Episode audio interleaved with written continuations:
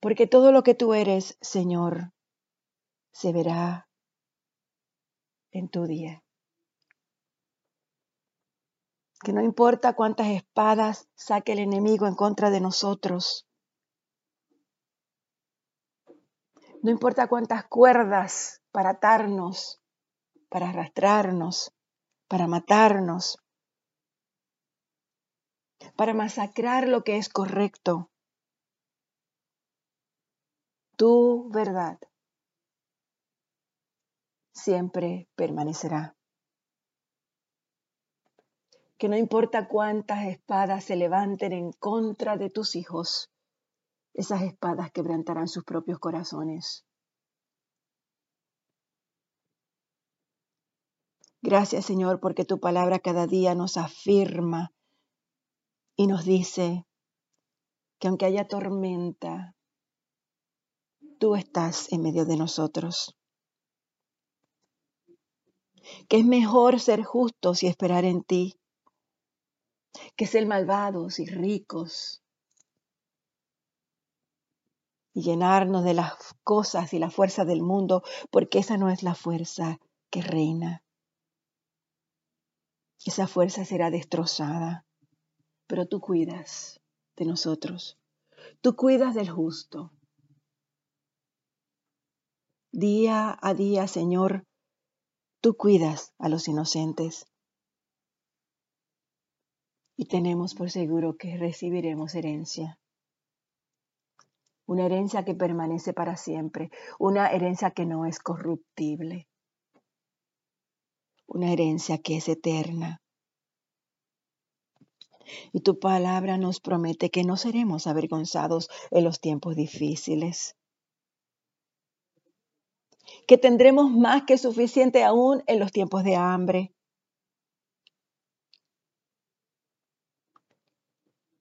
Que los enemigos, los que siguen el camino de la maldad, son como las flores del campo, que desaparecerán como el humo.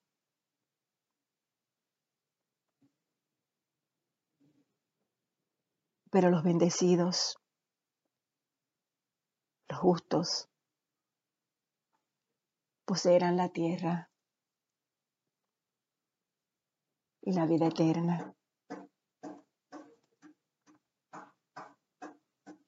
Te damos gracias, Señor, por este nuevo día. Te damos gracias por esta promesa eterna, por esta promesa maravillosa de quien eres, Señor. Gracias, porque tu palabra claramente nos dices que nunca, Señor, nunca veremos al abandonado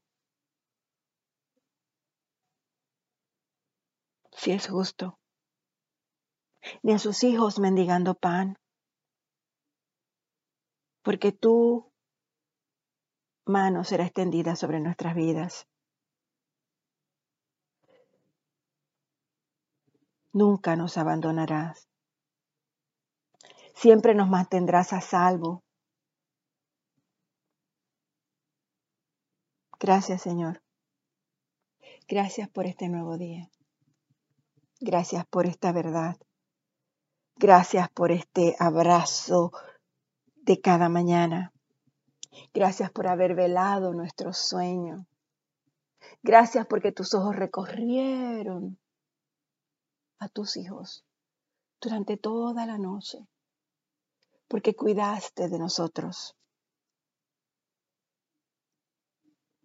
Gracias, mi Dios. Hoy nuevamente ponemos nuestra esperanza en ti.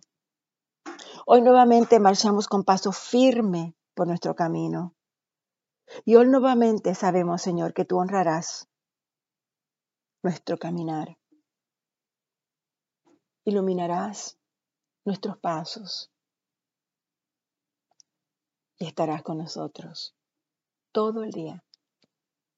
Secarás nuestras lágrimas, inspirarás en nuestro corazón la verdad y seremos bendición para el que necesite bendición y traerás a otros para que sean bendición si nosotros somos quienes la necesitamos.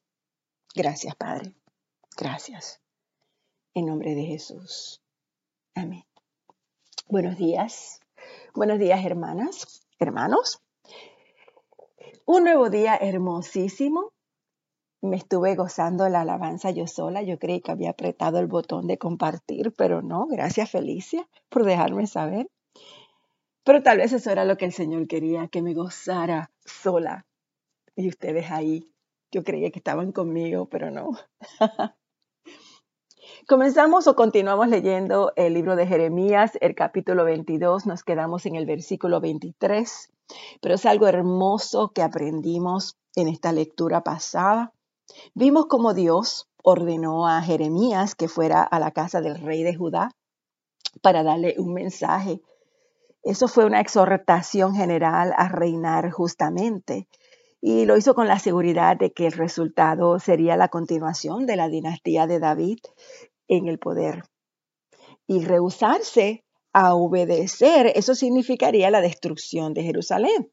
Y una de las cosas que, que, o la orden mayormente, la orden que él dijo a través de Jeremías era que, que no llorara, le dijo, oye, no llores por el muerto, o sea, que no llorara por Josías, quien, a quien el faraón Necao había matado eh, en Megiddo.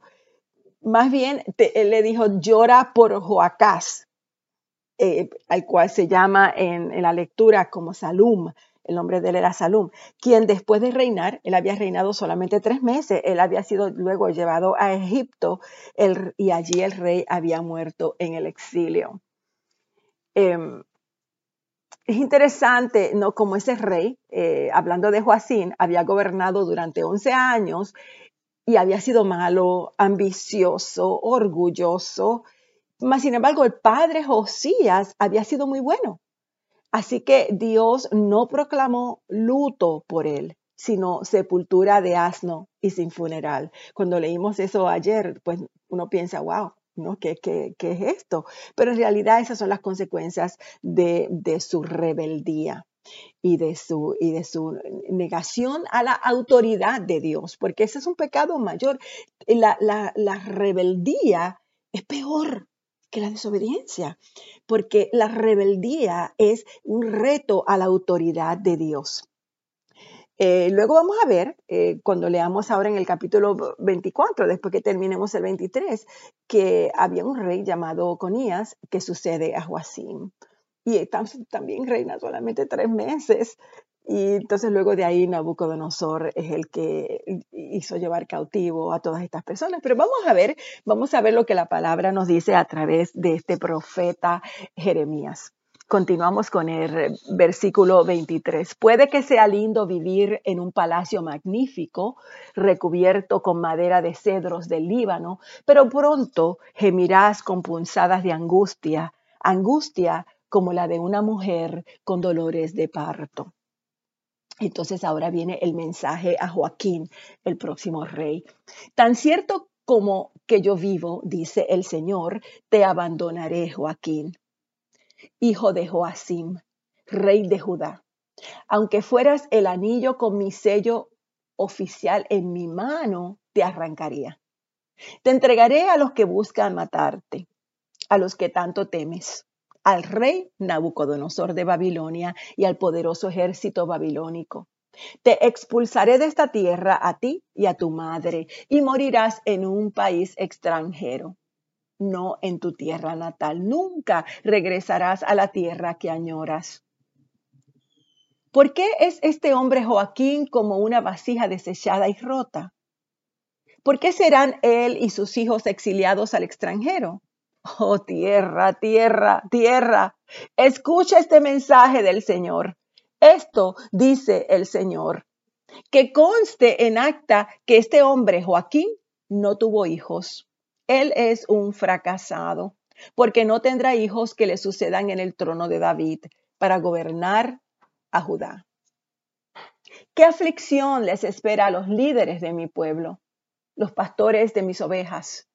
Porque han destruido y esparcido precisamente a las ovejas que debían cuidar, dice el Señor. Por lo tanto, esto dice el Señor, Dios de Israel, a los pastores En vez de cuidar de mis ovejas y ponerlas a salvo, las han abandonado y las han llevado a la destrucción. Ahora yo derramaré juicio sobre ustedes por la maldad que han hecho a mi rebaño. Pero reuniré al remanente de mi rebaño de todos los países donde lo he expulsado. Volveré a traer a mis ovejas a su redil y serán fructíferas y crecerán en número. Entonces nombraré pastores responsables que cuidarán de ellas y nunca más tendrán temor. Ni una sola se perderá ni se extraviaré. Yo, el Señor, he hablado. Pues se acerca la hora, dice el Señor, cuando levantaré a un descendiente justo del linaje del rey David. Él será un rey que gobernará con sabiduría. Hará lo justo y lo correcto por toda la tierra. Y su nombre será El Señor es nuestra justicia. Wow. En ese día, Judá estará salvo e Israel vivirá seguro.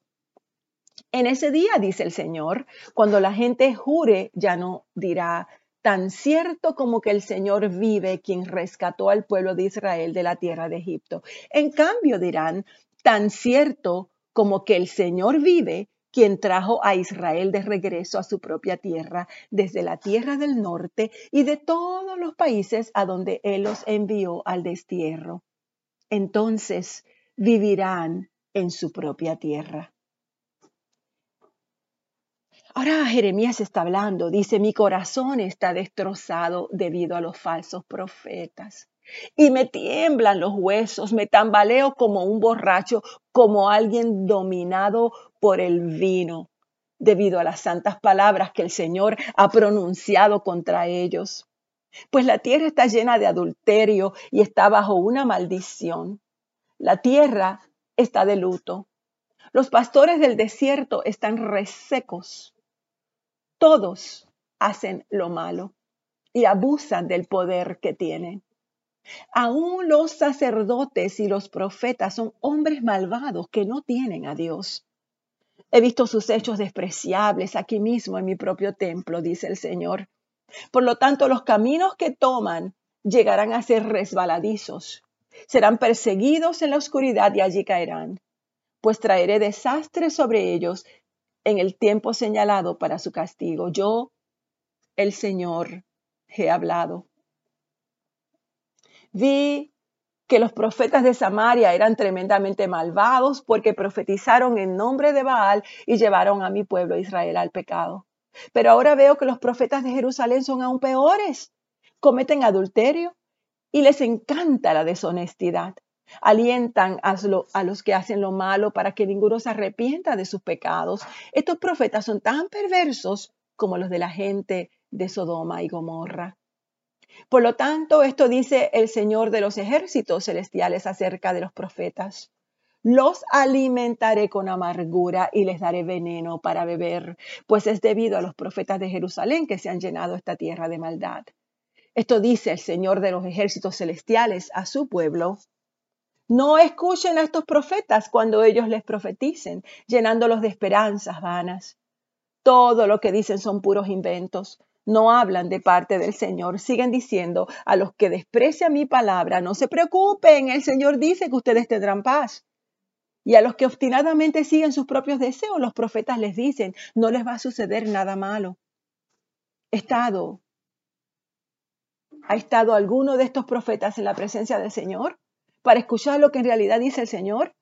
¿Acaso alguno de ellos se ha interesado lo suficiente como para escuchar a Dios? Miren, el enojo del Señor estalla como una tormenta, como un torbellino que se arremolina sobre la cabeza de los perversos.